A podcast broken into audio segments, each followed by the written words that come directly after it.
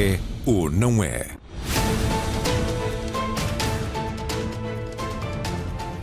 Boa noite. A eutanásia volta esta quinta-feira ao Parlamento, pela terceira vez no espaço de um ano.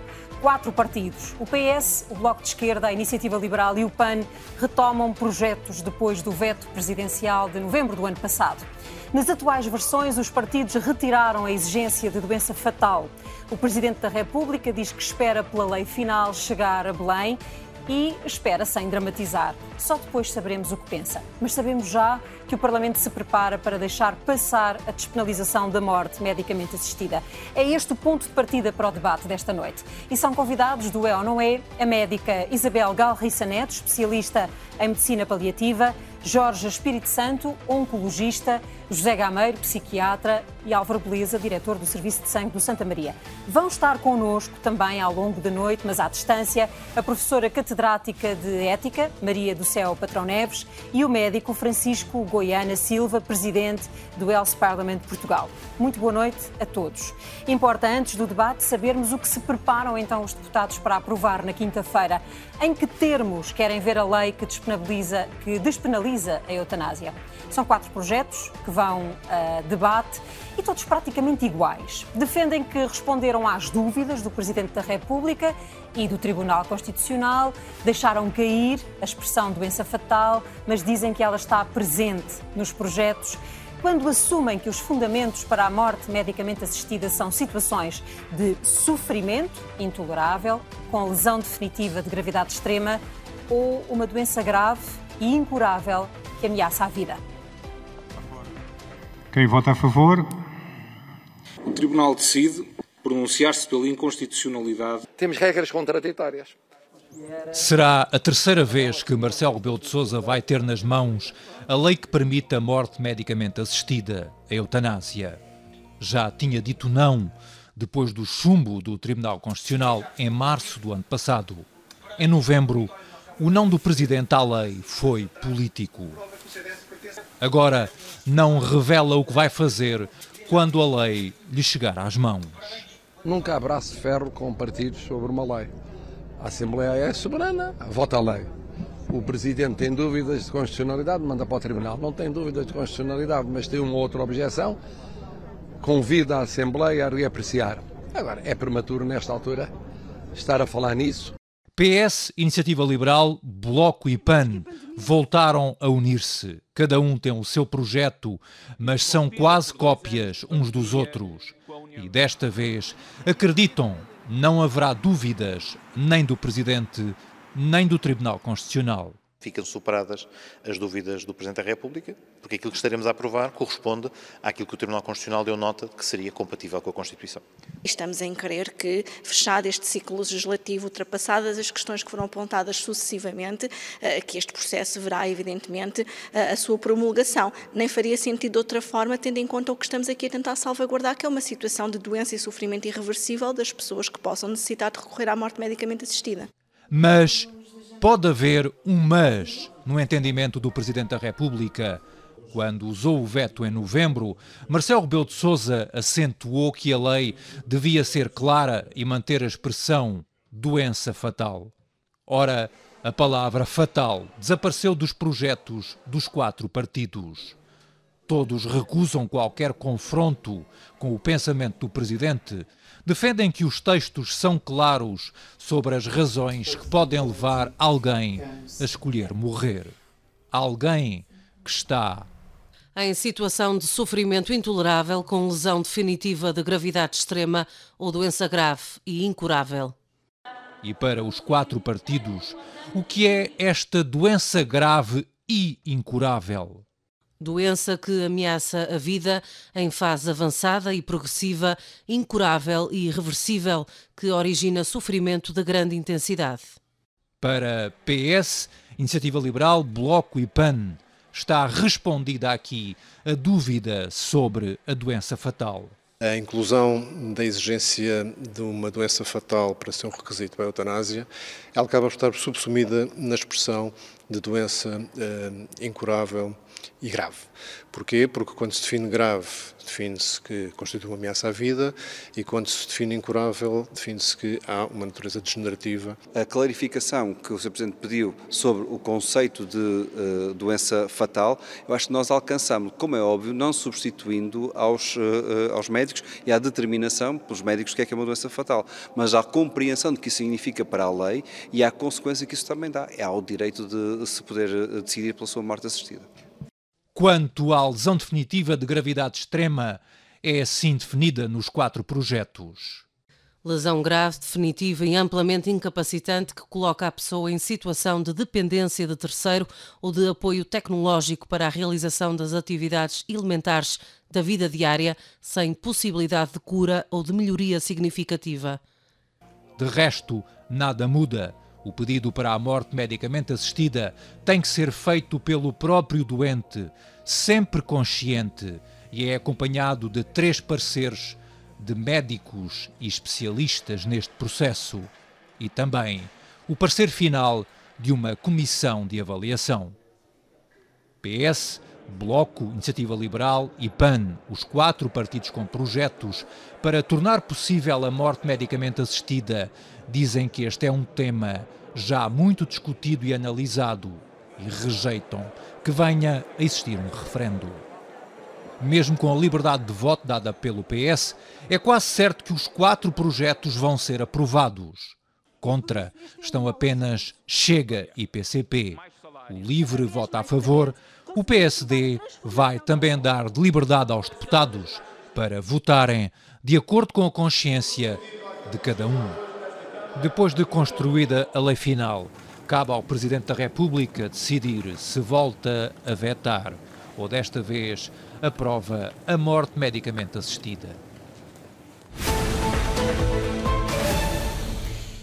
Nesta discussão coabitam diferentes conceitos e opções diversas em cada país. É o que vamos ver agora no Raio-X. E começamos por um conceito que se confunde muitas vezes nesta discussão, o suicídio assistido, que ocorre quando um doente põe termo à vida, podendo para isso contar com a colaboração de um médico que lhe forneça um fármaco letal.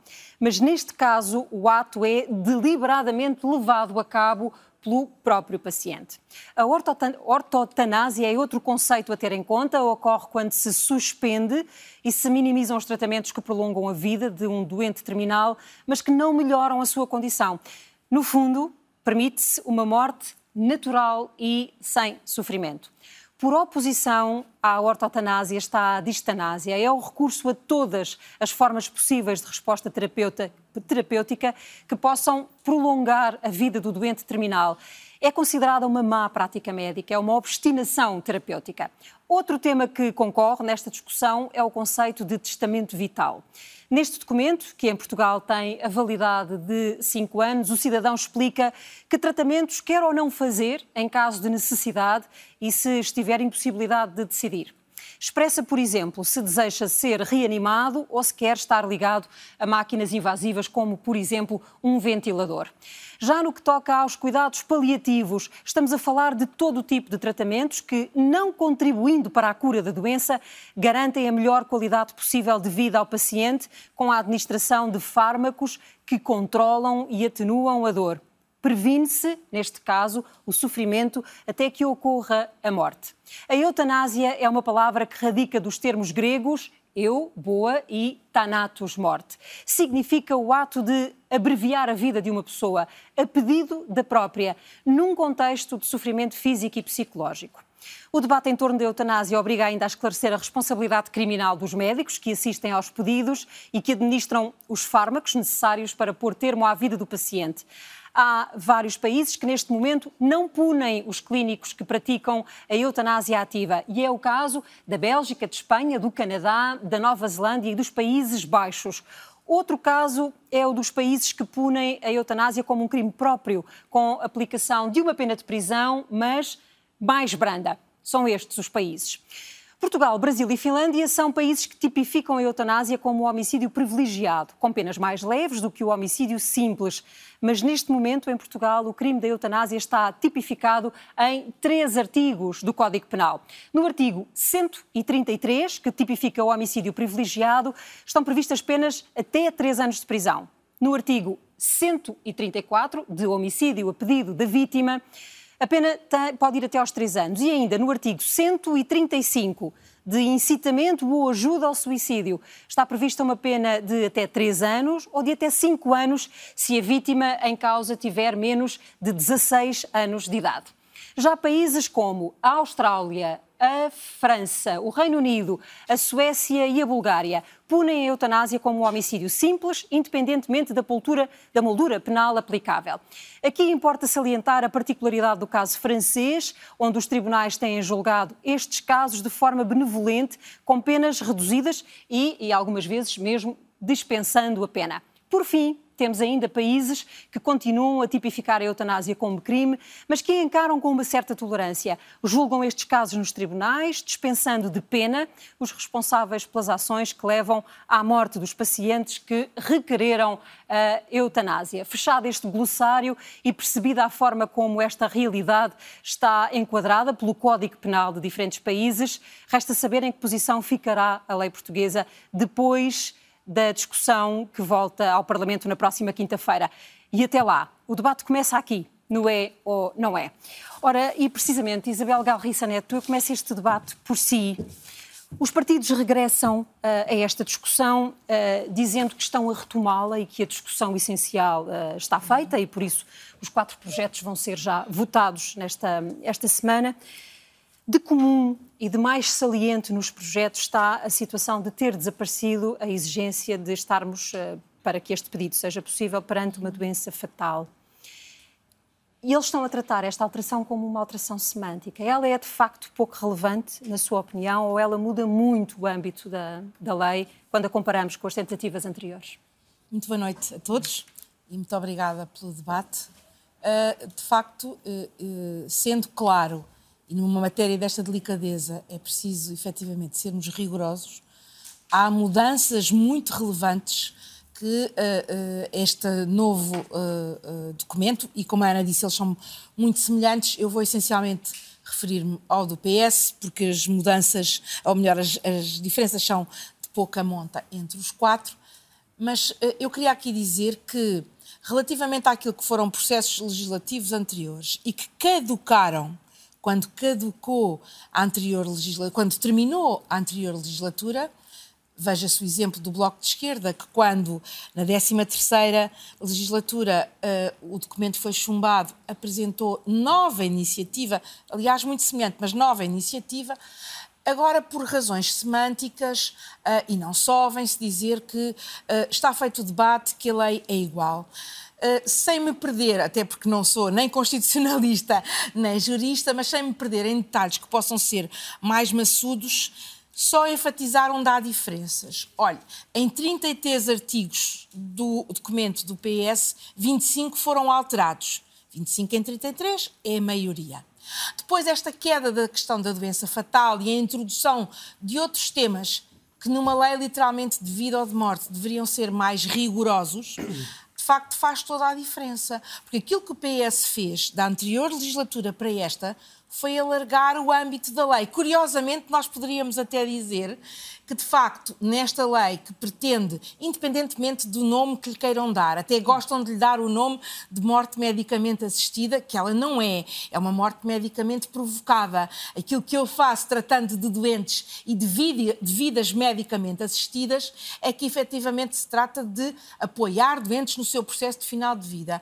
Mas dizia eu que, de facto, queiram lhe dar o nome que quiserem, até pode ser unicórnio, o que a eutanásia não deixa de ser é um homicídio pedido. A natureza do ato não muda.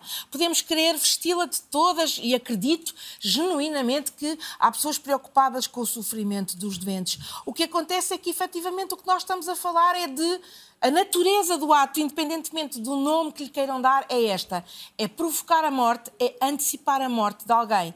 E, de facto, do ponto de vista de discussão, uh, e porque há estas diferenças, e estou a terminar, dizer que o processo legislativo deveria ter uh, uh, respeitado determinado tipo de passos que são importantes, insisto, numa matéria de vida ou de morte. Olha, levar isto à comissão respectiva e ter um parecer da comissão respectiva. Não dispensar pareceres de um documento que é diferente, insisto, ah, de ah, entidades como a Ordem dos Médicos, a Ordem dos Psicólogos, a Ordem dos Advogados, a Ordem dos Enfermeiros. Nós, neste momento, temos alguns pareceres para o documento do Bloco de Esquerda. Portanto, eu só gostava, e com isto termino mesmo, de compreender mesmo bem tanta rapidez porque a premência social em Portugal não está na legislação da eutanásia, está em facilitar cuidados e assistência a, a, milhares de portugueses que não têm acesso, portanto, não têm liberdade, não têm opção para ter os bons cuidados de saúde que lhes permitiriam viver com mais qualidade. Aí é que está a premência e a urgência. Não compreendemos isto. Nós temos esta mesa médicos, não é? E o debate, embora eu vos esteja a pedir que olhemos para, para estas iniciativas legislativas que estão no Parlamento, uh, escolhemos médicos precisamente porque o debate político se extinguirá muito rapidamente e a partir daí sobra uma lei em vigor e serão os médicos que vão ter que gerir uh, os processos. E temos nesta mesa também médicos que entendem que a eutanásia deve ser despenalizada e médicos que entendem que não. Do Jorge Espírito Santo. E o que lhe peço sabendo que a sua posição é de considerar que é um ato que não deve ser penalizado, o que lhe pergunto é se fica confortável com a formulação que está uh, neste momento a preparar-se para ir ao Parlamento. Uh, boa noite, mas mais uma vez obrigado pelo convite. Um, ehm, eu, eu, esperava que depois destes anos todos de debate uh, já não fosse preciso voltarmos a estar a debater as mesmas coisas, os mesmos conceitos e a dizer mais ou menos o mesmo porque eu diria que, eh, e respondendo diretamente à sua pergunta, eh, eu, só ficarei confortável se aquilo que for legislado eh, não levar a abusos e a desvios daquilo que é o princípio de base. E o princípio básico é, é, é sintetizado com muita elegância por um filósofo sul-africano, David Benatar, que diz que forçar alguém a continuar a viver uma vida que o próprio considera intolerável, quando existem médicos disponíveis para ajudar essa pessoa a morrer é uma violação inqualificável da liberdade individual e de escolha de como se quer viver ou morrer. Portanto, eu, eu, eu ficarei confortável se a formulação legal encontrada uh, uh, se enquadrar nisto. Neste, neste princípio. Este é que é o princípio de base, que é não permitir que alguém em sofrimento intolerável e considerando que a sua vida não tem hipótese nenhuma de, de, de ter melhorias, eh, pode optar. Se isso for assim, eu fico confortável. Agora, como sabe, tudo depende depois uh, dos. Há muita coisa que está o depois está no sempre nos detalhes, não é? O diabo está sempre nos detalhes, há muita coisa que está no meandro, nos meandros da lei e, há, e, e, ela vai ser aplicada por pessoas, médicos e não só, porque a Comissão de Avaliação não tem só médicos, tem, eh, enfim, tem uma representação mais alargada, mas são sobretudo médicos que vão lidar com isto. Eh, e, portanto, eh, se, se os médicos forem rigorosos e se a Comissão for rigorosa, certamente que eu encontrarei conforto numa formulação como a que, como, como a que existe. Senão, não, não mas, há conforto. Mas esta que, está, esta que vai ser votada na, na próxima quinta-feira, levanta-lhe dúvidas? Acha que deixa demasiado espectro para, para a interpretação? Toda, todas levantam dúvidas. todas vão levantar dúvidas. Uh, a questão de doença fatal levantava dúvidas, porque nem, nem todas as doenças que provocam sofrimento intolerável são fatais.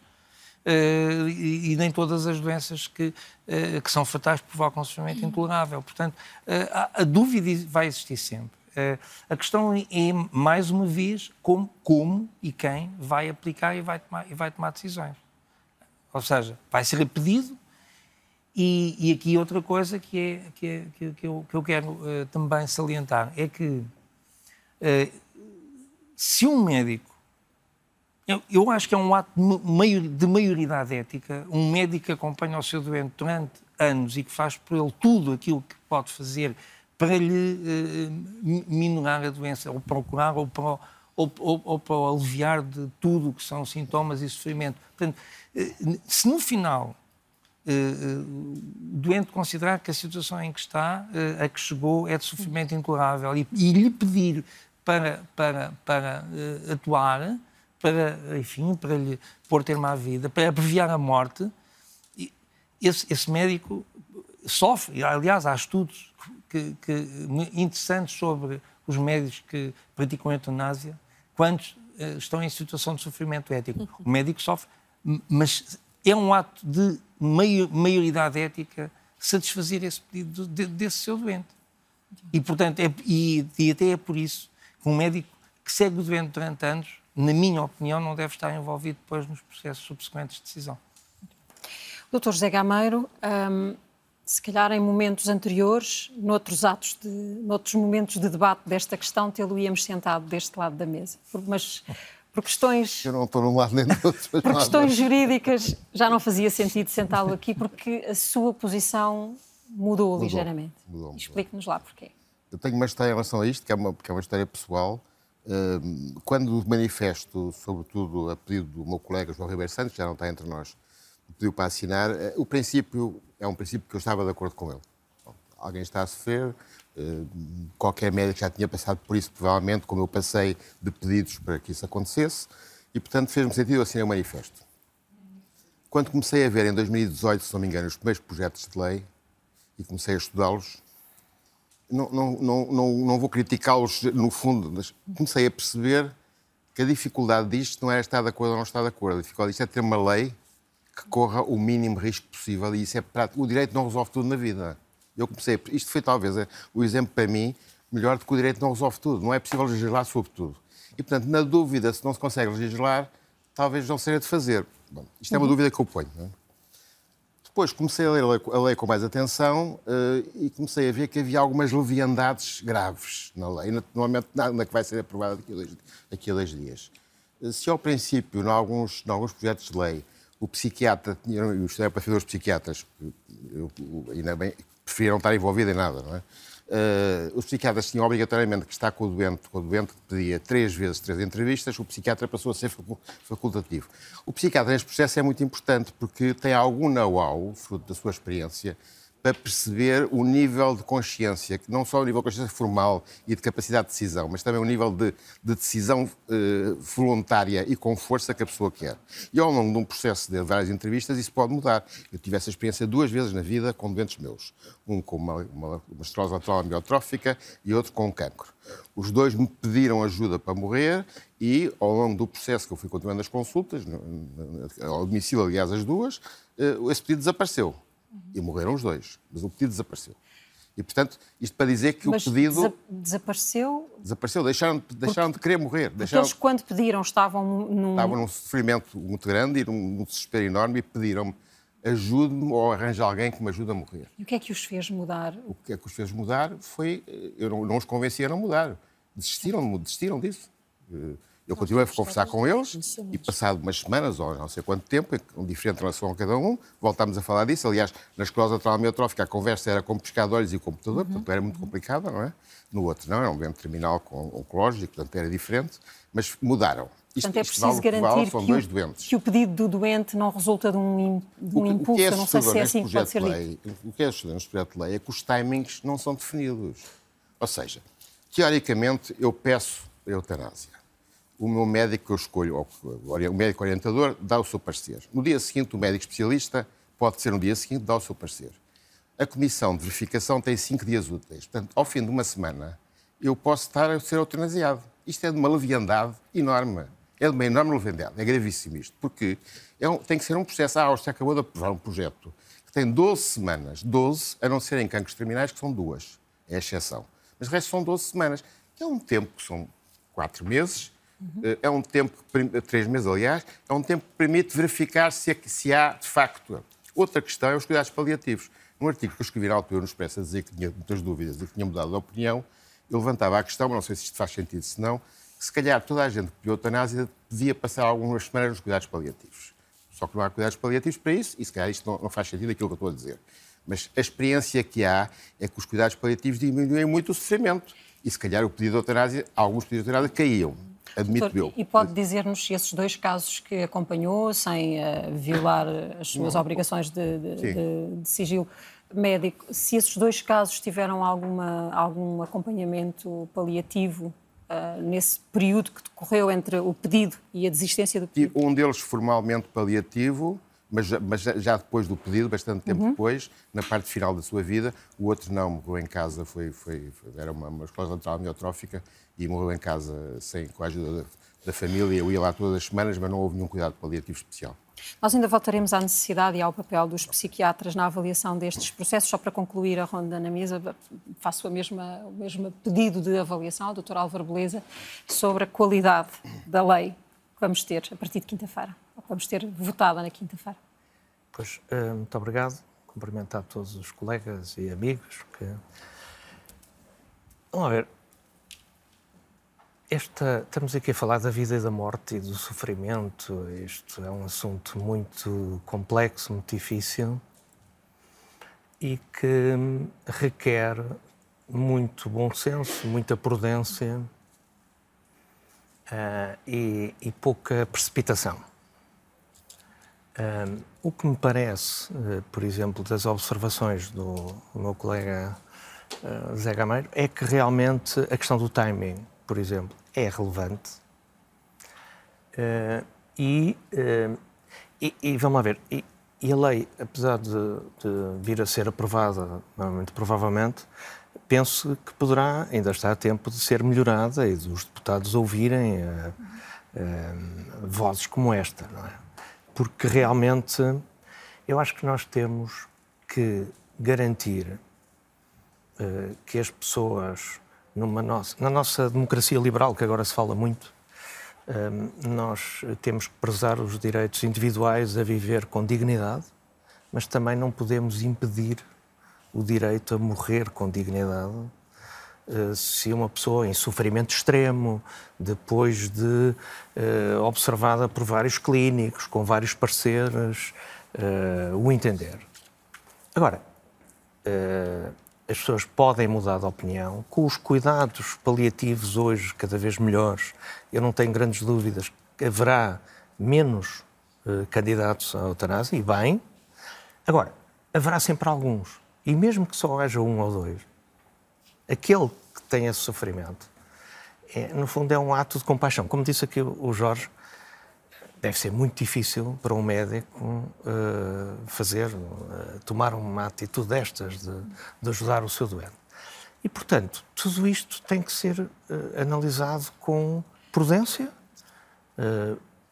indo neste caminho, porque eu subscrevo desde há muitos anos com o João Ribeiro Santos também, com o João Semedo e com outros esta, esta possibilidade, mas eu acho que temos que ter em conta, nomeadamente, a questão dos timings e dos prazos e de permitir que o próprio mude de opinião. Posso concluir que, em relação a este processo legislativo que vai correr, preferia que houvesse mais alguma ponderação? Não, mais eu preferia que, depois de ser aprovado na, na generalidade, na especialidade, pudessem melhorá-lo e adotar algumas dessas medidas que não me parecem assim tão complicadas. Portanto, em este vez, é em vez de ouvir as entidades que podem ajudar a criar um quadro legislativo mais, um, mais correto, com menos uh, grau de interpretação, acha que antes da lei, acha que, deve, que devem ser ouvidos depois, para a especialidade? Não, vamos lá ver. Eles devem, até ao final da, da aprovação final, uh, há sempre tempo para melhorar.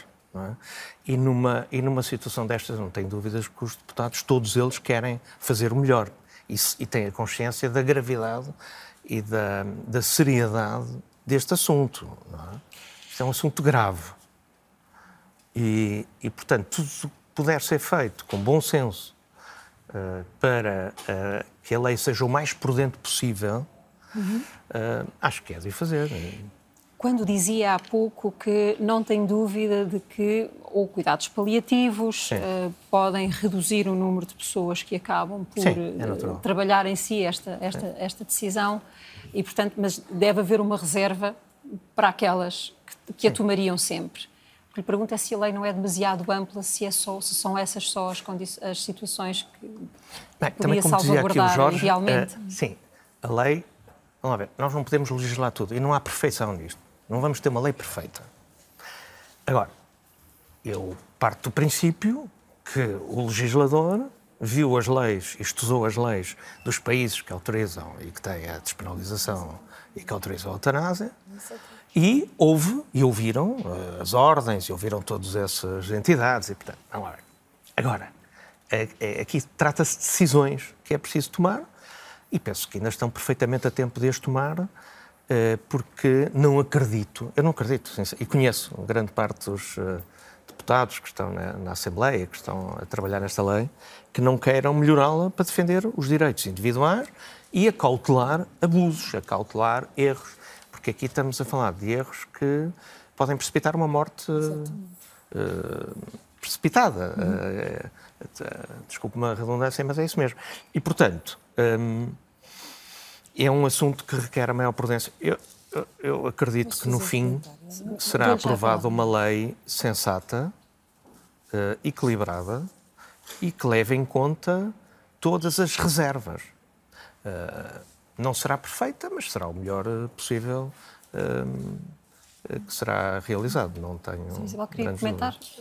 Queria, queria, se me fosse permitido, uh, tirar aqui três ou quatro notas, que são as minhas, obviamente, mas desta, destas nossas quatro intervenções, eu não tenho dúvida que há uma coisa em que estamos os quatro de acordo. O sofrimento em fim de vida não é opção. E permitir-me-ão que trabalhe com eh, tenho atendido milhares de pessoas e, de facto, uh, não é opção deixar, hoje, com os avanços da medicina, nomeadamente dos cuidados paliativos, deixar uma pessoa por doença grave, avançada e progressiva, com uma terminalidade previsível, deixá-la em sofrimento. Não é opção e nós, os quatro, estamos de acordo com isso. Também estamos de acordo que há aqui imensas imprecisões. O, que, o, grau de tolerância a essas imprecisões é que parece ser diferente porque aquilo que o meu colega uh, e amigo uh, Jorge Espírito Santo disse sobre a questão daquilo que aquele senhor filósofo, uh, digamos, debate e, e, defende, é preciso dizer que é de uma imprecisão tremenda e nós que falamos tantas vezes e teremos que falar mais por causa das consequências de leis aprovadas, que o Álvaro agora mencionou, mas dizer que precisamente por causa de uma lei com contornos uh, indefinidos, aquilo que nós temos em termos de rampa deslizante numa lei que ainda não foi aprovada e que desde o princípio, em 2016, desde que se lançou o manifesto, já sofreu várias evoluções, é uma lei que permite o quê? Olha, passámos daquilo que eram casos excepcionais para, se formos aplicar em bom rigor, e eu darei exemplos disso, a lei que poderá vir a ser aprovada na generalidade, de facto, são tudo menos casos excepcionais. Leis semelhantes na Holanda permitem 21 eutanásias por dia. O recorde foi em 2021, com 7.600 casos, sempre a subir de um ano para o outro. Leis semelhantes. Canadá, nos últimos cinco anos, que é o tempo uhum. de aprovação, de ano para ano aumentam os casos 20%. E, portanto, nós passamos de casos excepcionais, de casos para doença mesmo terminal, para, neste momento, não é preciso estar doente. A morte é antecipada, coisa que a lei do PS atual não quer falar, mas a morte é de facto antecipada e executada muito tempo antes da pessoa estar numa fase de terminalidade. Nunca se fala disto. Mas o que se pretende é dizer que o sofrimento que nenhum de nós os quatro quer, é razão suficiente para executar a morte de uma pessoa. Mas o que é que nós vimos? As razões desse sofrimento têm alargado, alargado e alargado. E vão parar aonde? Não, vão parar a casos. Não depende, não pode depender, depende Álvaro. Vão parar a casos. Não, vão parar não, a casos desculpa, de o meu sofrimento... vidas completas oh. e cansado oh, de Isabel, viver. Oh, Deixa-me só terminar. Tu não Álvaro, podes terminar já a palavra. Deixa-me só terminar.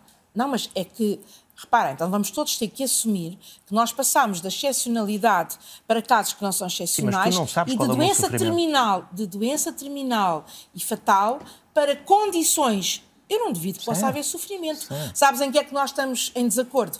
É na resposta a esse sofrimento. Eu não concordo que a eutanásia seja a resposta ao sofrimento numa sociedade que luta pela dignidade das pessoas mas, numa sociedade democrática, numa sociedade mas tu achas moderna. bem impedir uma pessoa que está em sofrimento absoluto e que ela sabe que está e que está consciente, uh, racional, que ouviu vários médicos, que há várias opiniões, tem uma doença terminal, que quer não morrer e tu tens o direito.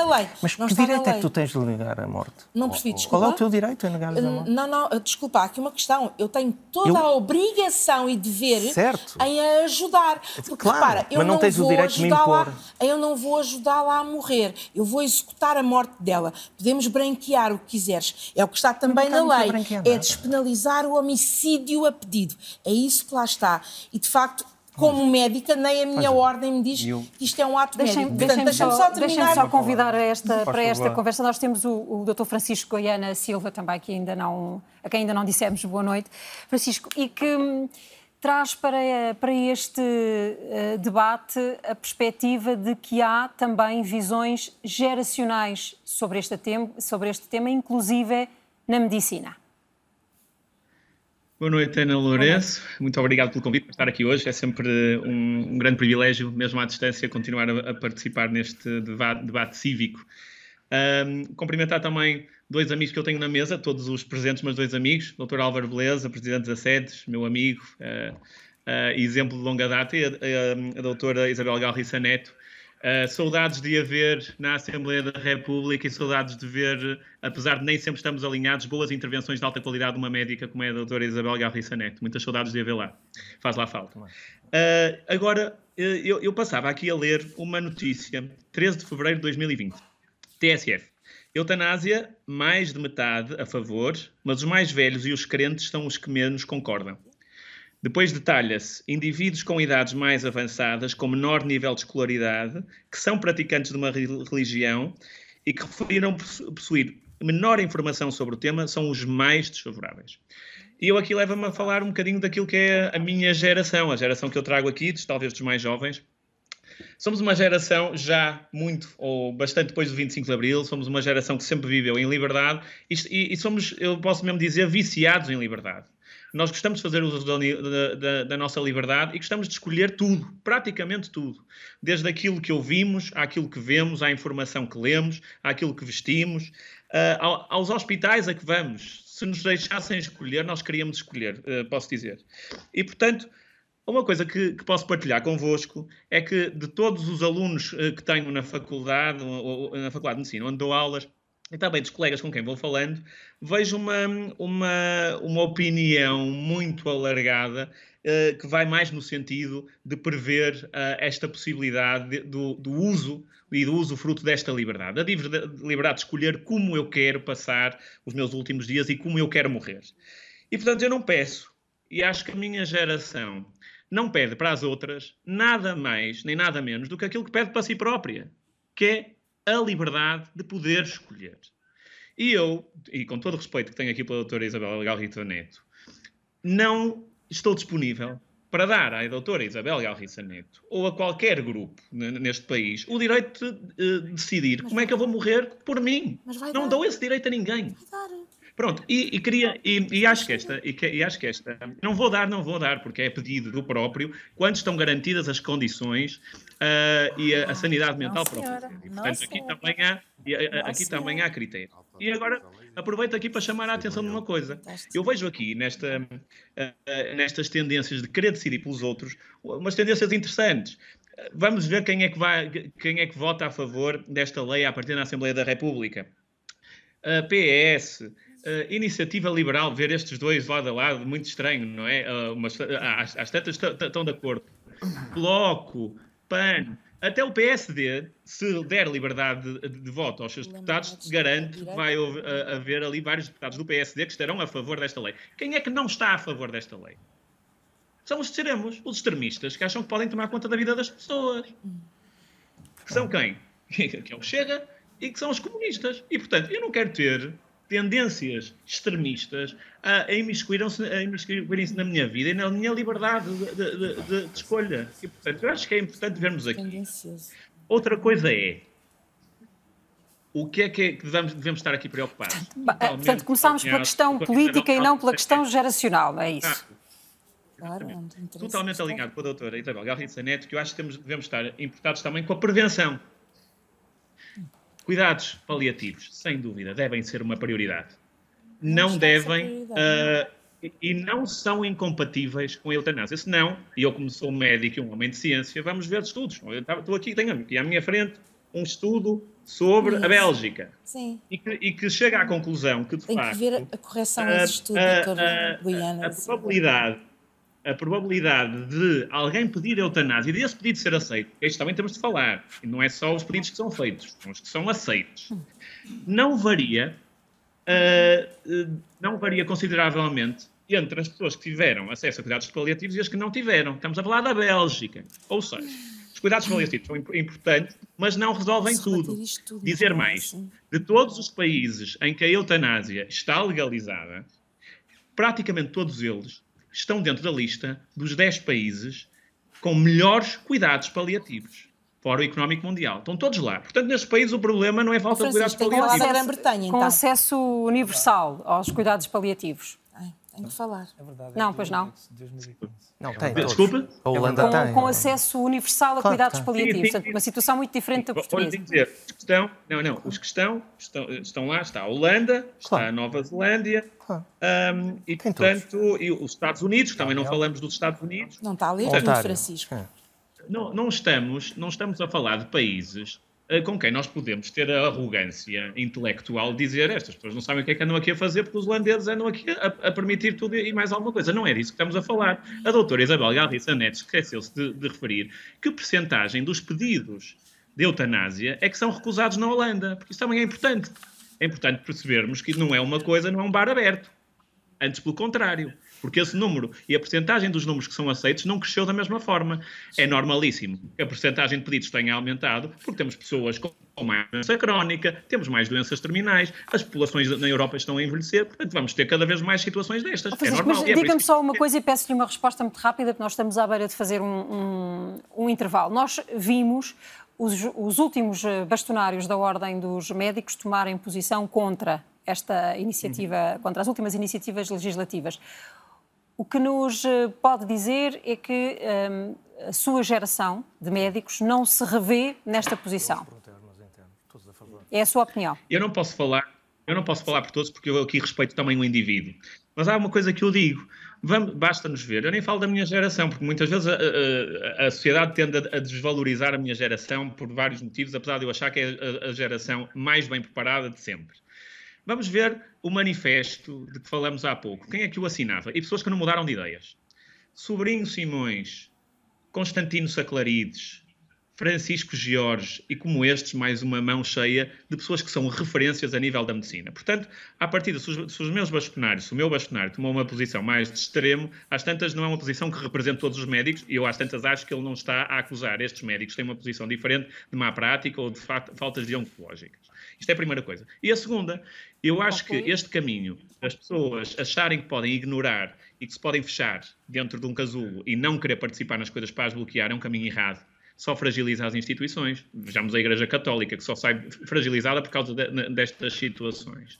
Acho que a Ordem dos Médicos deve garantir uma coisa: é que este, esta liberdade não implica uma obrigação. Muito bem. Ou Nós seja, já, já, já, voltamos, já voltamos ao nosso debate. Agora temos mesmo de fazer um intervalo. No regresso, lembramos também o caso de um português que lutou durante anos pelo direito à autodeterminação na sua morte e acabou por ir à Suíça para um suicídio assistido.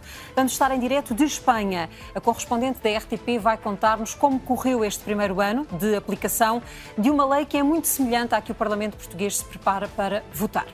Até já.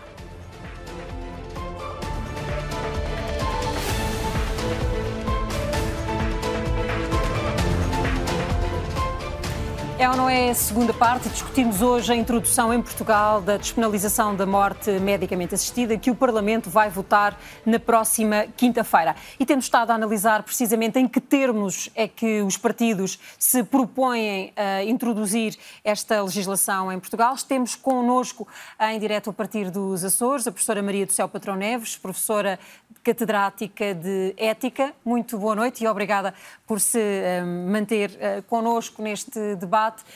E o que lhe pergunto é se a formulação que vai a votos no Parlamento esta semana se lhe parece, se lhe parece adequado, se lhe parece prudente, eh, se lhe parece uma formulação sensata para entrar em vigor. Boa noite, Ana Boa noite. Lourenço, os colegas também de painel e, sobretudo, os nossos eh, telespectadores, que são, afinal, a razão de ser do nosso encontro aqui para debater uh, este tema. Eu devo dizer que uh, tenho algumas preocupações uh, relativamente aos diplomas que vão a debate no, próprio, no próximo dia 9. Algumas das minhas preocupações já foram aqui verbalizadas. Eh, de facto, quando há alguns anos eh, começou este movimento de despenalização eh, da eutanásia em Portugal, falava-se sobretudo, e esse era o grande objetivo, do direito a não sofrer. Entretanto, os vários diplomas foram sofrendo uma alteração no sentido de uma amplitude maior para as condições de admissibilidade da eutanásia, como aqui já foi referido, nomeadamente através da eliminação uh, do termo uh, fatal e pretensamente substituído por outros, que de facto não, não se trata apenas de uma, de uma alteração semântica, trata-se efetivamente de um alargamento das condições para a despenalização. Por isso, este é realmente um problema. Começamos com uma, uh, um dever, um, um, direito a não sofrer e passamos para um direito direito uh, a morrer a pedido. Isto é, é, é um, um, quadro, uma lógica, um racional de, dos próprios diplomas uh, que deve ser uh, assinalado. Depois temos também outros aspectos que, e, e, agora sublinhando um que ainda não foi referido, o facto de os, partes da sociedade que são francamente representativas, aqui já se falou da ordem dos médicos, mas temos que também também referir outras, como dos, eh, dos enfermeiros, eh, dos advogados, eh, o Conselho Superior de Magistratura, o próprio Conselho Nacional de Ética para as Ciências de Vida, ou seja, várias entidades que representam setores da sociedade portuguesa, nós não encontramos pareceres positivos. Uh, pelo contrário, encontramos sempre pareceres que colocam seríssimas reservas e dão os seus contributos. Ora, relativamente ao facto de todos eles uh, apresentarem reservas e nenhum uh, subscrever os diplomas que vão à votação ou que foram no passado à votação, deve-nos fazer pensar, deve-nos fazer pensar se de facto não estamos perante uma iniciativa que é sobretudo uma iniciativa que vem de cima para baixo, ou seja, dos decisores políticos, dos eh, legisladores para a sociedade, em vez de ser como deveria ser numa matéria desta sensibilidade, desta importância desta complexidade, há uma necessidade sentida da parte da, da, da, sociedade, dos cidadãos em geral, e que depois fosse plasmada uh, em formato de lei pelos nossos legisladores. De, de que forma de facto, isto é tem pode... que ser colocado em causa, sendo que também um aspecto. Professora, mas uh, deixe-me só interrompê-la para lhe perguntar de que forma é que Peço, acha desculpa. que devemos uh, saber se de facto há da parte da sociedade portuguesa esse, esse interesse em que seja criada a legislação para este caso em concreto. Estamos a falar de um referendo ou não é disso que está a falar? Eh, a questão do referendo é uma referendo à parte, é uma questão à parte. Eu não estava efetivamente a referir-me à questão uh, do referendo. Uh, é um recurso interessante, é um recurso que deve ser ponderado e que tem muito a ver com o modelo de democracia que cada país tem. Então, Há democracias que, que são mais representativas e outras baixo. são mais participativas. Quando Perdão? diz que o processo Sim. está a ter origem uh, de, de Parlamento e não baixo. a responder a um pedido da, da comunidade. Exatamente. É... Exatamente. Como, como é que nós aferimos essa a perspectiva que a comunidade tem? É, é, uma, é uma excelente pergunta e temos vários dados para responder. Em primeiro lugar, se não temos essa, esses dados, era preciso encontrá-los. E há alguns parceiros das entidades que foram consultadas relativamente a estes diplomas que avançaram precisamente com essa sugestão. É preciso aferir se corresponde ou não a uma necessidade. Por outro lado, é importante uh, também uh, ver que uh, Portugal já tem uh, dispositivos legislativos de bastante peso e, uh, se quiser uma classificação que os nossos telespectadores acompanham bem, bastante progressista, uh, no que diz respeito à autonomia do cidadão no seu processo de fim de vida. Temos que nos lembrar das diretivas antecipadas de vontade, uh, que é um documento que nós temos desde 2012, Um, na altura em que foi aprovado, o governo de então esperava que, ao fim de seis meses, uh, já tivesse cerca de uh, 20 mil subscritores.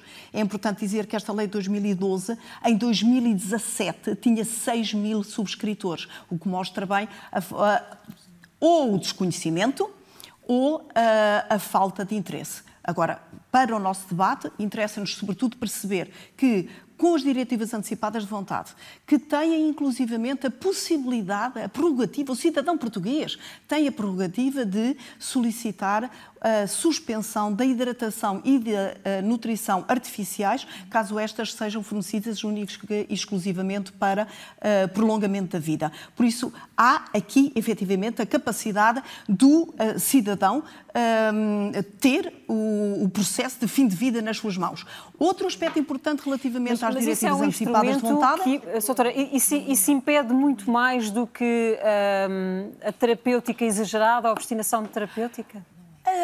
Aqueles conceitos que a Ana passou no início, a ortotanásia, a distanásia, a eutanásia, depois também a distinção entre a eutanásia passiva e eutanásia ativa, isto eram terminologias, sobretudo do século XX, já não tanto do século XXI, em que agora falamos sobre morte medicamente assistida, também fruto de uma política de linguagem, mas em todo caso diferente. Todos os derivativos de Thanatos tiveram uma época que, que correspondiam a uma estratégia de limpar a conotação negativa do termo uh, eutanásia, decorrente da Segunda Guerra Mundial e do programa de eutanásia dos médicos nazis. Por isso, procurava-se criar uma conotação, uh, apagar a conotação negativa, termos axiologicamente, termos uma perspectiva axiológica neutra e então avançou-se com todos estes termos. Agora, reparem, Mas a os instrumentos que estava a é referir o que permitem clínica. é que o cidadão decida que a sua vida não é prolongada. Exatamente, em situações mas isto é boa prática clínica. Mas Ana, isto é boa prática clínica em Portugal. A mas o que o Parlamento vai legislar clínica. é a possibilidade do cidadão pedir a antecipação da sua morte que é uma realidade diferente, certo. que é uma realidade diferente e como eu dizia anteriormente, estamos a evoluir do uh, direito a não sofrer para o direito da morte a pedido. Quando todos os estudos, e alguns estudos já foram aqui invocados, nomeadamente de países, uh, uh, a Holanda, que foi um dos primeiros países a despenalizar a eutanásia, estes estudos mostram, por um lado, que as pessoas não desejam, o primeiro pedido não é de morte, mas é de suspensão de sofrimento. As pessoas não querem sofrer. E há estudos relativamente a esses dados. E o outro é o da rampa deslizante. Essa rampa deslizante, ou seja, quando se começa a fazer a, a despenalização da, da eutanásia, uh, começam-se a dar passos no sentido de um alargamento cada vez maior das uh, possibilidades para a prática da eutanásia. É isso que nós já encontramos em Portugal, mesmo antes da lei estar a ser votada. Há um aspecto que uh, uh, depois uh, no nosso diálogo não disse e acho que valia a pena acrescentar também para os nossos telespectadores, se é verdade e é que os, as entidades que foram consultadas para dar parecer sobre os diplomas de, legislativos foram, apresentaram bastante reservas, também apresentaram muitos contributos para a melhoria da lei. E então surpreende-me que estes diplomas que agora vão a debate no dia 9 sejam tão semelhantes àquilo que já tínhamos em 2021. Ou seja, o nosso legislador não se deu ao trabalho de uh, ler aturadamente todos os, uh, os documentos, os pareceres que foram emitidos, que também foram emitidos de boa fé, já foi aqui invocada a boa fé dos nossos deputados, são tudo pessoas de boa fé e que querem contribuir para a qualidade legislativa. Por isso, é, merecia que os nossos legisladores pegassem nesses documentos e, em vez de fazer um uh, novo diploma, to todos parecidos entre si, e praticamente também em relação àqueles que uh, já foram uh, observados negativamente também, quer pelo Tribunal Constitucional, quer pelo Presidente da República, em vez de alterar palavrinhas, como se fosse possível às vezes alterar palavras sem uh, uh, alterar a estrutura, deviam ter tido a vontade de ir buscar os contributos dos, de quem deu efetivamente uh, uh, sugestões para melhoria da lei e procurar integrar, fazer um novo diploma que fosse inclusivamente mais representativo daquilo que é a sociedade portuguesa e anular assim a crítica de que este é um projeto que vem de uma agenda política uh, de alguns partidos no Parlamento e não tanto da expectativa, da necessidade da própria sociedade. É porque o que sobra depois, como dizíamos no início, vai ter de ser gerido de facto, não pela classe política, mas pela classe médica. Lembramos agora, neste é ou não é, um caso que aconteceu em Portugal no ano 2020. Luís Marques, com 63 anos, viajou até à Suíça para ter um suicídio assistido. Era paraplégico desde criança e durante muitos anos lutou pelo direito à autodeterminação e dignidade na morte. Foi uma viagem de 2 mil quilómetros para pôr fim a uma vida de total dependência e sofrimento.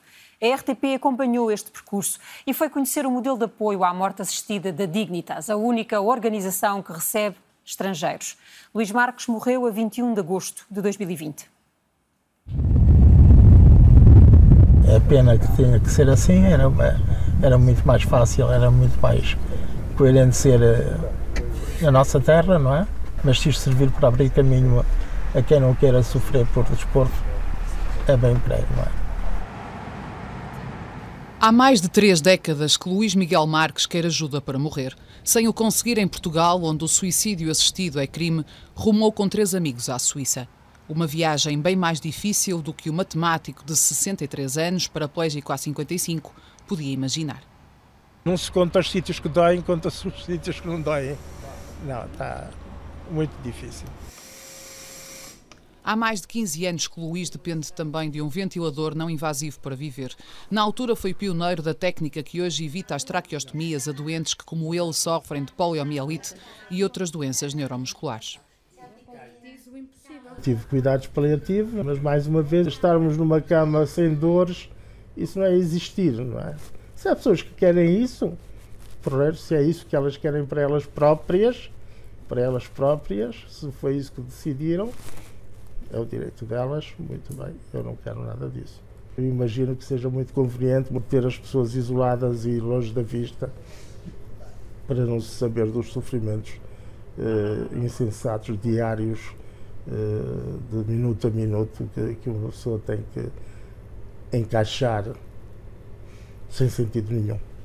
Inscreveu-se na Dignitas em abril de 2019 para conseguir o suicídio assistido, a única das três organizações suíças que o possibilita a estrangeiros. Para isso, passou por um processo de avaliação clínica, psiquiátrica e pagou mais de 10 mil euros. We have close to 10,000 members all over the world. At the end of it, it's only around 14% that go through an accompanied suicide. But that they have this emergency exit route is for many people is, is, is, is very important. So it's really not about doing it, but having the choice, having the possibility. Ah, que bonito, ah? Em 2011, o Tribunal Europeu dos Direitos do Homem considerou a autodeterminação na morte como um direito que os Estados devem reconhecer e assegurar. Em 2020, foi a vez do conservador Tribunal Constitucional alemão o fazer. Um ano depois, Espanha tornava-se o quinto país do mundo a regulamentar a eutanásia. Portugal para lá caminha. Sinais de mudança numa questão que continua a dividir profundamente a sociedade. Isto não é existência. Se os políticos, se a sociedade quer fazer alguma coisa que faça, mas que não impeçam os que sofrem. Não quero estar vivo, sofrer para gáudio da plateia, não. Cinco dias depois da chegada à Suíça, Luís concretizou o desejo de assim pôr fim à vida. Foi o oitavo português a recorrer à organização fundada em 98 e escolhida por 900 suíços e 250 estrangeiros por ano para o suicídio assistido. Entre os inscritos estão outros 20 portugueses.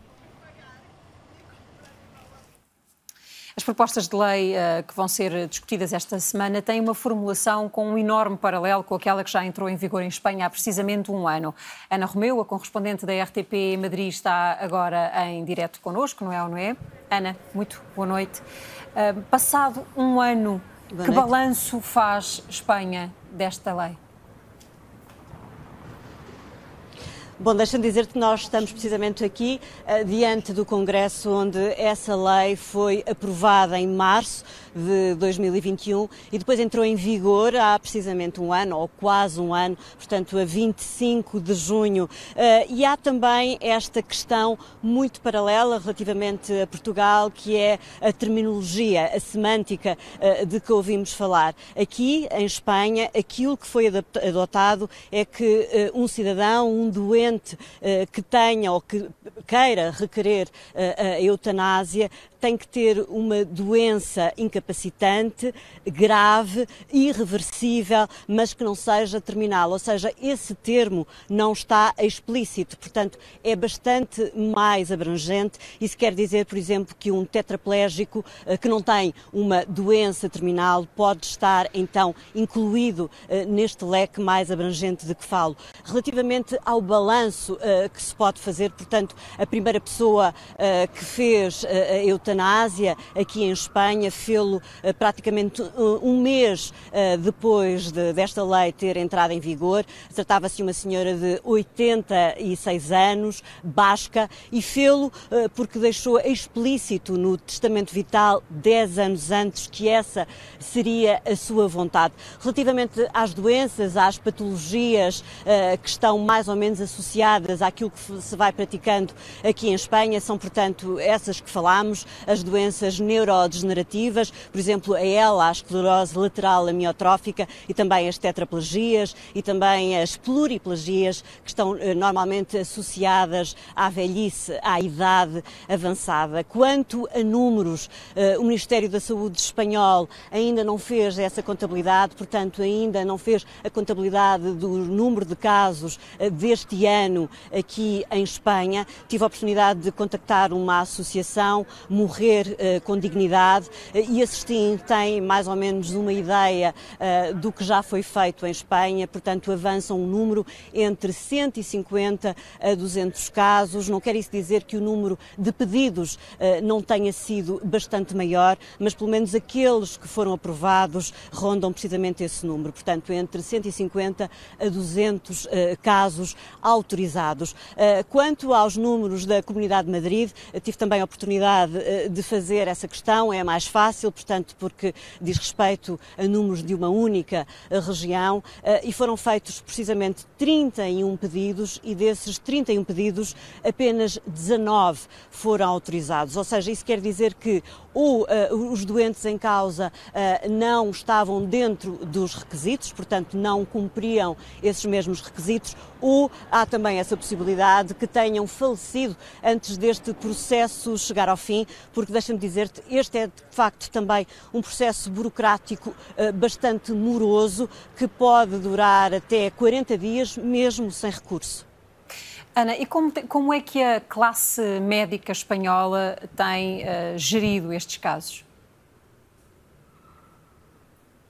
Ou seja, aqui também como em Portugal e de uma maneira geral, uh, os médicos são bastante avessos à, à, à prática da eutanásia. Uh, há aqui, uh, ou seja, há a ideia, por exemplo, de que a eutanásia não pode ser considerado um ato médico e que esse ato pode ser única e exclusivamente praticado, por exemplo, por um técnico de saúde. Deixa-me de qualquer maneira explicar-te que este tal processo bastante moroso de, de que falo eh, é feito porque tem que ser eh, requerido, eh, ou seja, o doente faz um primeiro pedido ao seu médico assistente, que no caso de dizer, ou de, pelo menos de não ser objetor de consciência e der um parecer positivo, esse pedido tem que ser requerido 15 dias depois. E isto para que se dissipem quaisquer dúvidas de que esta é de facto uma ideia e uma vontade expressa do doente, ou seja, que não é ato uh, de um desespero, de uma situação uh, impulsiva. Portanto,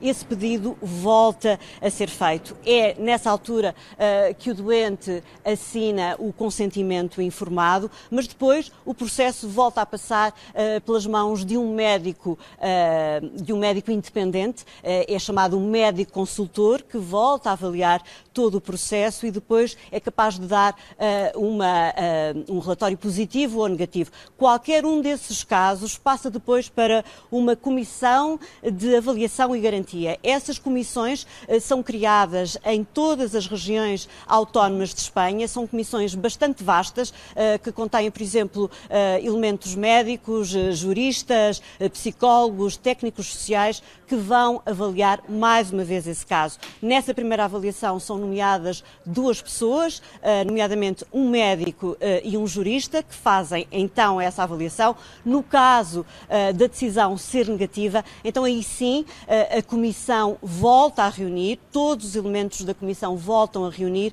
e decidem, e esse é um processo moroso, como digo, que pode ir até aos 60 dias. Mas tem sido um processo que um, pacificou uh, a sociedade espanhola ou ele continua a ser, a ser alvo de sobressalto? Uh, a sociedade espanhola não teve necessidade, por exemplo, uh, de realizar qualquer referendo, mas do ponto de vista legislativo uh, houve quatro iniciativas, quatro iniciativas legislativas sempre direcionadas, ou pelo menos que saíram do interesse quer do Partido Socialista, quer do Podemos, acabaram por ser momentos que não foram conclusivos, ou por uma razão ou por outra, mas esse processo acabou por, por avançar, esse processo legislativo que falas, obviamente com toda a crispação que é normal e é natural uh, numa situação destas, mas quanto a casos uh, complicados, por exemplo, como o de Ramon São Pedro, o homem uh, galego que levantou esta questão há mais de duas décadas, esses casos acabaram por não acontecer, pelo menos desde este ano que está em vigor a despenalização, a lei da despenalização da eutanásia aqui em Espanha. Ana Romeu, correspondente da RTP em Madrid. Obrigada, Ana. Ficou aqui um retrato de uma lei que será muito semelhante àquela que os deputados portugueses querem, querem fazer aprovar. Na, na quinta-feira ficámos aqui com a, a ideia do que tem sido tranquilamente em Espanha, ao que parece, a aplicação desta, desta lei. Ao longo deste debate, Uh, ficaram aqui muitas uh, ficaram aqui muitas pontas soltas e muita vontade de, de, de rebater e comece por si, para as apanhar. Uh, porque há coisas que se dizem que depois não, não coincidem com os dados que existem. Por exemplo, quando se diz que a sociedade portuguesa não está, não está preparada, não pediu, eh, há duas sondagens conhecidas, uma de 2015 e outra de 2020. Eh, e, num caso, 67% dos inquiridos eram a favor da despenalização da morte medicamente assistida, no segundo caso, 50,5% a favor, 25% contra e 20, 23% de indecisos. Ou seja, sondagem. são duas sondagens. Mas o que a duas doutora, sondagens mas o que a professora apoio... Maria do Céu Patrão Neves duas... lembrava é que é, houve, de facto, o ano passado, tentativas legislativas e nenhum dos partidos que as fez tinha essa, tinha essa iniciativa no programa pois, do governo. Portanto, não... que, que disse não foi exatamente isso. Foi que a sociedade não, não havia... Um não havia uma motivação, nem havia. Portanto, há uma motivação e há apoio. Tem ideia que sociologicamente o país. Sim, e isto repete-se a cada, a cada consulta. Curiosamente, até na classe médica, num estudo que foi publicado em 2019, eh, a amostra não é muito grande, mas 59% dos médicos portugueses apoiavam a, a morte medicamente assistida. E já agora, aqui, a minha colega Isabel Garri Sanete é paliativista, o que eu também já agora cito um estudo feito apenas a médicos uh, paliativistas italianos, dos, dos quais 35% não concordam com, com a morte medicamente assistida em qualquer circunstância, mas 32% acham que há situações em que isso é eticamente correto. Portanto, até mesmo nos próprios pali médicos paliativistas, a fé de que os cuidados paliativos resolvem todos os problemas do doente. Quando falamos não, em morte não, medicamente não assistida, doutor, falamos sempre na antecipação da morte? Uh, quando falamos em morte medicamente assistida, falamos em duas coisas, sim, mas é sempre a antecipação da morte. Uh, falamos sempre disso. Porquê? Porque a pessoa não tolera a situação em que se encontra. Pergunto isto porque há pouco a doutora uh, Isabel Galriça Neto dizia que aquilo que faz um paliativista é precisamente... Sim, eu sei, uh, eu sei que sim, mas, o enfoque na vida, é, claro, mas é verdade, e também é verdade, que os países que primeiro a despenalizar uma morte medicamente assistida são aqueles que têm uma melhor rede de cuidados paliativos, do, das melhores redes do mundo. E isso está expresso num estudo de 2015 que está a ser repetido agora em 2021, do qual ainda não há resultado. Portanto, não Posso há. fazer uma pergunta, que, que é, pura, é, pura, pergunta, não Sim. tem nenhuma discordância.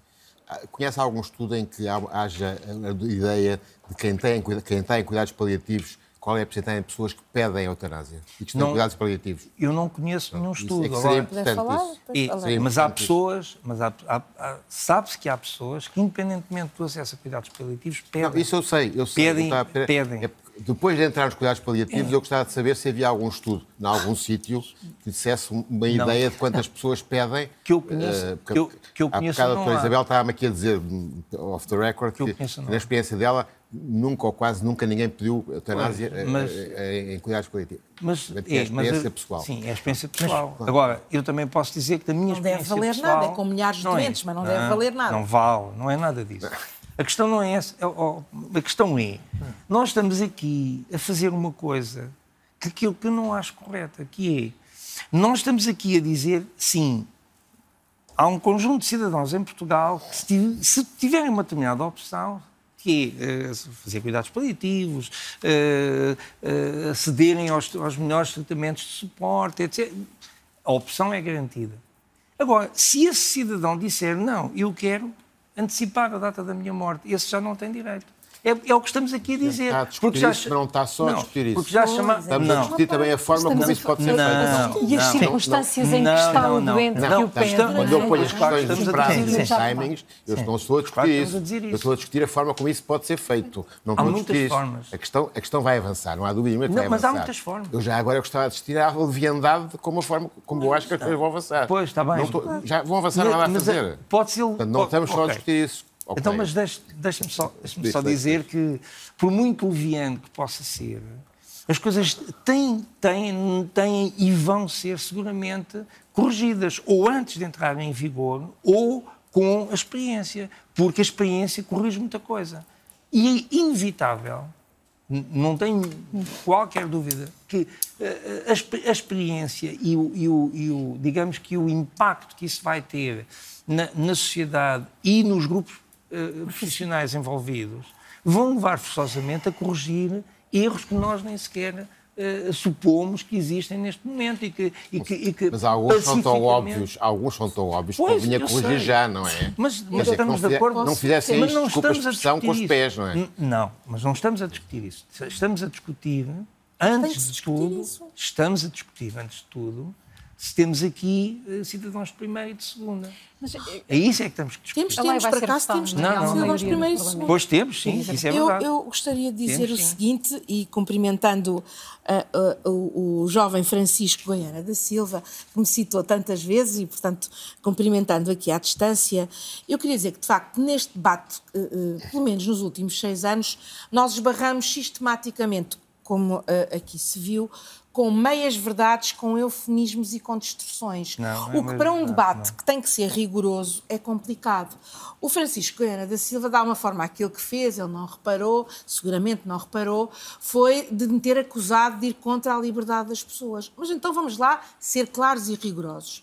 Isto não é uma questão de liberdade das pessoas e de pedir apenas, porque se assim fosse, não havia um comitê ético, como a sua colega em Espanha disse, que recusa pedidos. Porque a minha pergunta é: isto é de liberdade absoluta? Então bastava que o indivíduo pedisse, dirigia-se a um local, isto não é um ato médico, e isso acontecia.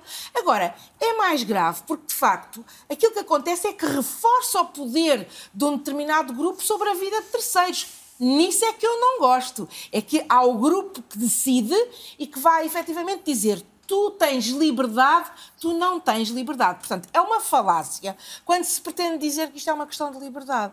É bom lembrar que há uma lei dos direitos das pessoas em fim de vida, 2018, em que eu não preciso de comitê nenhum para executar com autonomia e exercer a minha autonomia, recusar tratamentos, ser contra a obstinação terapêutica, que, como foi dito, é a boa prática, mas temos que ser claros e eu sou, não temo, Sim, a é- obstinação é terapêutica recusar- em Portugal. recusar e, é portanto, recusar. é preciso, é preciso dizer É claro. que há uma lei tantas vezes não é aplicada, que precisamente para que as pessoas em sofrimento não tenham sofrimento, de facto possam ver os seus direitos eh, eh, eh, respeitados. Agora, não se pode é dizer que isto é uma lei dos que são pela liberdade, outros que não. Isto é uma lei que defende o quê? Direitos humanos na resposta ao sofrimento. E se nós falamos aqui de liberdade, eu gostava de lembrar, de perguntar, deixar uma pergunta. Qual é a liberdade dos 70% de portugueses que não têm direito nem acesso aos cuidados paliativos e que mais rapidamente vão ser empurrados, enquanto fragilizados, para uma lei aprovada da eutanásia sem poderem optar por cuidados paliativos? Têm liberdade estas pessoas? Não creio. Última coisa, falou-se tantos exemplos, não posso deixar de falar, é desculpa a minha casa-mãe, que é a Grã-Bretanha. Foi onde eu me formei em cuidados paliativos. É uma pena, porque a Grã-Bretanha, atrasada não será seguramente, é o bastião e aquele país que tem melhores cuidados paliativos. Porquê é que não se diz, não, porque é que aqui e noutros sítios não se diz que em 25 anos a lei da eutanásia já foi 12 vezes, a última em março deste ano. É uma pena, não pode ser como é as verdades, tem que ser verdades inteiras. E no país onde há maior acesso a cuidados paliativos, a lei da eutanásia é chumbada no Parlamento. Porquê é que não se fala disto? Será um país atrasado? Não. É um país que diz que os, as pessoas com deficiência não valem menos que os outros, não podem estar em condições de ser eutanasiadas. Não as pessoas que têm disso. dementes, estamos sim. estamos, estamos porque disso. nos não outros, na realidade da Holanda, não, oh Jorge, em bom e, rigor, tu sabes isso. A nossa lei salvaguarda isso. Já agora, não, não salvaguarda. A, BM, a, não salvaguarda. a, Associação Médica Britânica mudou a posição há pouco não tempo. Dava, não salvaguarda também as pessoas com também tens que dizer. Não salvaguarda as pessoas com demência. Não salvaguarda as pessoas cansadas. Não, não salvaguarda. Salvaguarda, não, isso era o que se dizia da lei holandesa e canadiana. Completamente. Desculpa, não se pode pôr a cabeça debaixo da areia e ignorar não precisamente as consequências da, da aplicação oh, de leis semelhantes em países Deixa, como a Holanda de, e o Canadá. A British Medical Association, que é equivalente britânico à Ordem dos Médicos, mudou a posição de contra para neutro relativamente à, à lei, à lei da, não, eutanásia. Continua, como tu sabes muito bem, não, não disseste. Não, não, não, desculpa. Sim, sim, não, como não tu mudou, sabes muito bem. Como, então, mudou o ano passado. está, vamos dizer Mudou o ano passado. Não mudou. Mudou, Não mudou no sentido mudou de contra pneu. Vamos não, falar de Portugal. Não, eu, eu, eu, preciso só de dar o direito Portanto, é preciso, de resposta é ao, ao Dr. Francisco Goiano, até porque está no direito sim, sim. que está no Reino Unido, não é? Eh, que bom que eu estou no Reino Unido, porque foi tão recomendado. Eu até vivo cá, portanto é mesmo bom saber que estou num, num, num sítio que, que, me diz tanto e que é de referência. Mas aqui só responder muito diretamente aqui ao comentário da doutora Galriça Neto. Eh, que isto não é uma questão de liberdade, porque há outro grupo que, que, que decide e é esse grupo que, que, tem essa liberdade. Eu não concordo nada com isto. Isto é uma questão de liberdade e simplesmente existe um órgão que é o guardião ah, dessa li liberdade e o garante dessa, de, do, do uso é devido dessa liberdade. Não, não, não, não. E do uso devido dessa liberdade não, para, uh, sem abusos por, por outros. Isto é, isto é a primeira coisa. Depois, eu gostava, gostava também de dizer, se recentrar aqui a discussão, que é a, discussão devia ser, de facto, se, uh, como é que isto vai acontecer, porque isto vai acontecer, ponto, ponto final, isto vai acontecer. Aqui só, só dois apontamentos. É primeiro, primeiro apontamento que, que, que eu gostava aqui de, de fazer uh, tem a ver com a questão de uh, o ideal de sociedade em que eu gosto de viver, ou, ou que eu quero de viver, é uma sociedade em que há poucas desigualdades. É uma sociedade de igualdade. De igualdade e liberdade. E felizmente, eu acho que pela primeira vez nós vamos poder garantir que não são só os ricos que têm possibilidades e dinheiro que vão poder ir à Suíça ter uma morte, uma boa morte. Exatamente. Também é todos falso. os outros cidadãos. Só os que vão à Suíça vão ter, que têm boa morte? Não, não, não. Também não. todos os outros cidadãos vão ter acesso a essa liberdade. Isso é oh, Francisco, e os que não têm paliativos, agora, o que é que preconizas, dizer... Francisco? Não, não, agora. O que é que preconizas para esses milhares de portugueses? Que é que lhes Vou dizes? voltar a dizer aquilo que disse no início. Comecei a minha intervenção por dizer que acho que é importantíssimo e que não podemos desvalorizar, a prioridade deve ser dada à prevenção, ao alargamento da rede de cuidados paliativos. Mas Fala disse também que a evidência mostra que os cuidados paliativos não resolvem todas as situações. E aqui sublinho o que disse o Dr. Álvaro Beleza. Nem que haja uma só pessoa que não, que, que, não veja a sua situação resolvida pelos cuidados paliativos e que se veja a viver numa destas condições, isto justifica que se crie uh, e que se preveja a liberdade dessa pessoa. Nem que seja uma só pessoa. Agora só dizer uma coisa e perguntar à doutora Isabel Galriça Neto. Então acha que o Luís Marques devia ter esperado mais um bocadinho e que o que faltou cuidados paliativos? Posso responder? Ao Pode responder. Luís Marques, ao Luís, ao Luís oh, desculpa, ao Francisco, peço desculpa. Uma homenagem ao Luís. Eu acho trágico sempre que alguém se suicida. Trágico. E sobre este caso, amplamente na altura. Eu estive aqui na RTP a discuti-lo e posso dizer que lá está.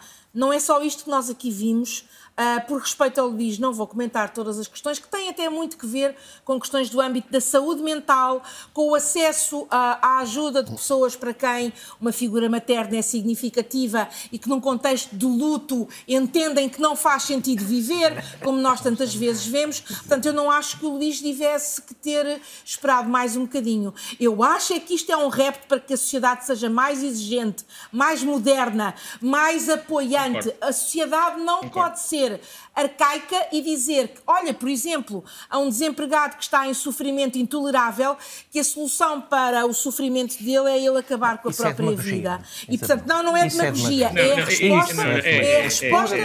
Isso é um exagero. Ninguém é a resposta que se quer dar ao sofrimento na nossa sociedade. Não, Eu acho que, de facto, nós temos que evoluir.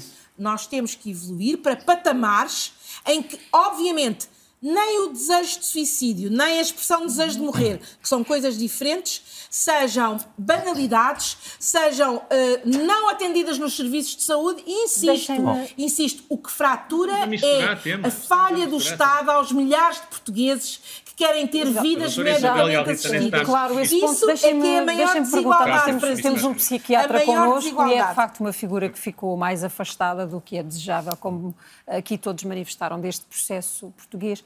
Como é que se mede um sofrimento intolerável e como é que se tem a certeza que ele não resulta de uma circunstância psicológica e emocional que pode ser resolvida? Com o tempo. Com o tempo. Com o tempo.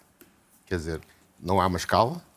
Quer dizer, há escalas, mas do meu ponto de vista vale muito pouco, não é? Uh, mas há escalas de sofrimento físico e há escalas de sofrimento psicológico, mas eu, não, não, é por aí que eu vou. O sofrimento uh, evolui ou involui.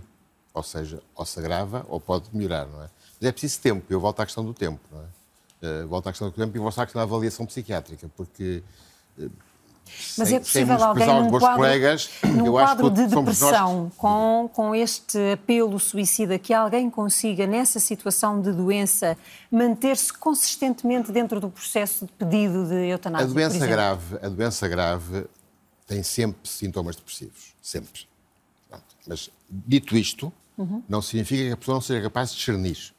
Uma coisa é a capacidade de discernir e de pensar sobre as suas decisões.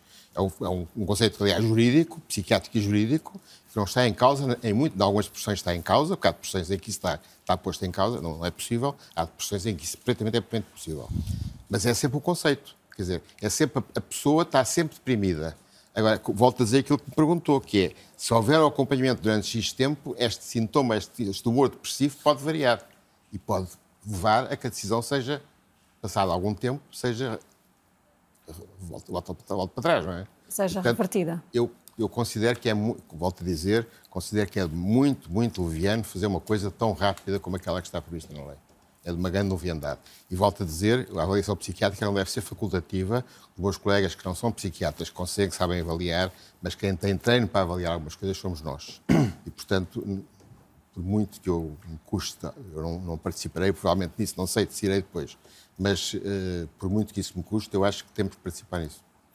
Um, como é que acham que a classe médica portuguesa vai gerir estes eu, processos? Eu, sim, eu, hoje de manhã uh, eh, tive uma sessão clínica com os meus internos e por acaso perguntei-lhes o que é que pensavam sobre isto, mais novos, uh, porque vinha cá falar e de facto. Internos da geração mais, do Francisco Goiânia. Sim, sim, não tenho dúvidas, eles uh, eram todos a favor da, da eutanásia, da despenalização Posso da eutanásia. Posso só perguntar quantos Era deles Isabel, têm espera, informação em paliativos? Isabel, só. Isabel, quantos agora, têm informação em paliativos? Isabelinha, agora esperas sim, que eu não te só a isso, porque é o agora deixas-me acabar. determinante. Ó Isabel, oh, Isabel, os tempos evoluem, Portugal evolui, as pessoas evoluem, os portugueses são tolerantes. Uh, isto, é, primeiro, é um conceito de, de liberdade individual. Uh, a minha liberdade acaba onde começa a tua. Portanto, eu tenho o direito, eu já disse isto ao princípio, de dispor da minha vida e de poder querer morrer em dignidade, com a minha dignidade. O meu conceito de dignidade é diferente do teu, do teu, do teu. Cada um tem esse princípio. E, portanto, nós temos que ser tolerantes com cada um individualmente. Agora, já agora dizer uma coisa. Eu concordo com, com o Zé Gameiro nesta questão, duas. De, deveria haver um psiquiatra ouvido nesta matéria. Uhum. Porque é evidente com este sofrimento, neste caso doentes terminais, essa questão, a, a psiquiatria está...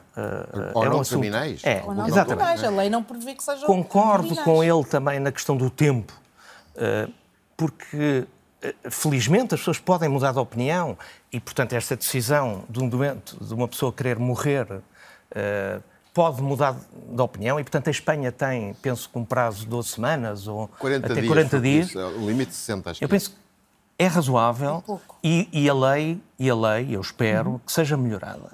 Agora, também queria fazer aqui um comentário, que é o seguinte: os partidos desta vez puseram a questão nos programas eleitorais, foi debatido nas eleições e os partidos representam os portugueses, o Parlamento representa-nos a todos e, portanto, têm legitimidade para poderem aprovar esta lei.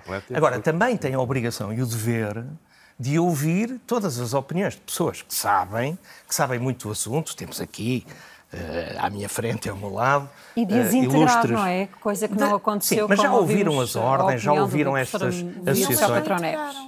Vamos lá ver. Uma coisa é ouvir, não são obrigados a seguir. Porque isto de cima Claro, para baixo, não é de cima para baixo. O Parlamento representa os portugueses. O Parlamento inglês não decidiu eh, aprovar a eutanásia, mas é soberano e, portanto, cada país fará o seu caminho. Eu acho que, apesar de tudo, também queria fazer aqui outro comentário da rampa deslizante. O Portugal é um país moderado, eh, é um país de gente sensata e, portanto, aqui é preciso eh, também ter isso em conta. Os portugueses são tolerantes, cada vez são mais tolerantes. Agora, tem que haver, para além Mas da isso- decisão individual isso quer dizer o de quê? querer Que acredita morrer, que não haverá abusos. no fundo, estamos aqui a falar de querer morrer sem sofrimento. Não está- é não está preciso haver regulação. A liberdade individual, ó ó Jorge, a liberdade individual não evita os poderes do Estado, nomeadamente ser um Estado regulador. Portanto, nós temos que regular as nossas liberdades. Isto faz parte da democracia liberal, da- da- do mundo ocidental em que vivemos. Então Portanto, haverá, desculpa interromper-te, com- Álvaro, haverá doentes que exercendo a sua liberdade, ah, e- e é para Isabel, de eu- facto clarificar o que tu disseste sobre o direito à tua liberdade, há alguns que, achando que estão a exercer a sua liberdade, verão uma resposta negativa e, portanto, eu pergunto, a esses o que é que lhes dizes sobre a sua liberdade? Mas a minha liberdade tem Não é uma limites. questão a de minha liberdade. liberdade tem Porque há limites. outros que vão exercer Isabel, sobre as desculpa lá. tuas. Isso não é assim, porque solução tem é que se impedir abusos. Inclusivamente, estávamos até antes de vir para cá falar nisso, tem que se ter cuidado com abusos de, de- de familiares em relação a pessoas idosas ou doentes. Não se fazem Nós temos que boas acautelar. leis, não se Oh, fazem oh, boas oh, leis nesta oh, Isabel, matéria. oh. E isto vai permitir casos de tal maneira graves, Isabel, de tal maneira tu graves. podes me de interromper fa- à vontade, mas interromper e falares mais alto não te dá razão. Desculpa. Não, não. Ah, vai lá com Aliás, calma. isto é mais no clima Vamos lá de, ver. É- isto é um assunto de- complexo. de cordialidade que nós temos entre complexo, nós. muito difícil, em que eu tenho muitas dúvidas, e acho que todos temos muitas dúvidas. É por isso eu mesmo. às vezes gostava de ter as tuas certezas todas, mas não consigo. Não, eu tenho muitas dúvidas. não E- e, quero dizer uma coisa que já te disse Não uma vez no programa.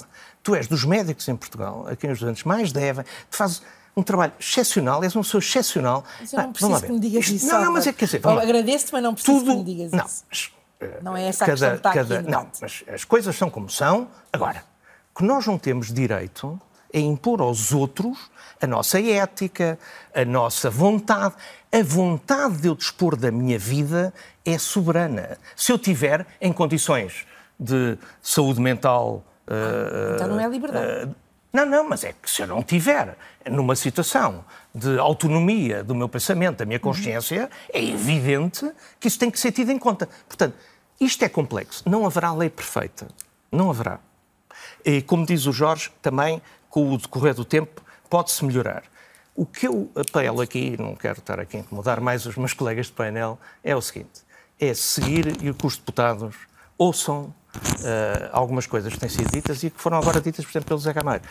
A questão do psiquiatra, a questão do tempo, eh, eu acho que é relevante e podia ser melhorado na lei. Quinta-feira. Deixem-me não- para. Depois na especialidade, não? Numa, numa visão geral deste debate, professora Céu, ahm, Patrão Céu Neves, o que lhe pergunto é. A esta distância ah, da sessão parlamentar plenária que vai votar ahm, estas leis, que advertência é que, é que deixava? E em jeito de conclusão e de súmula a este debate?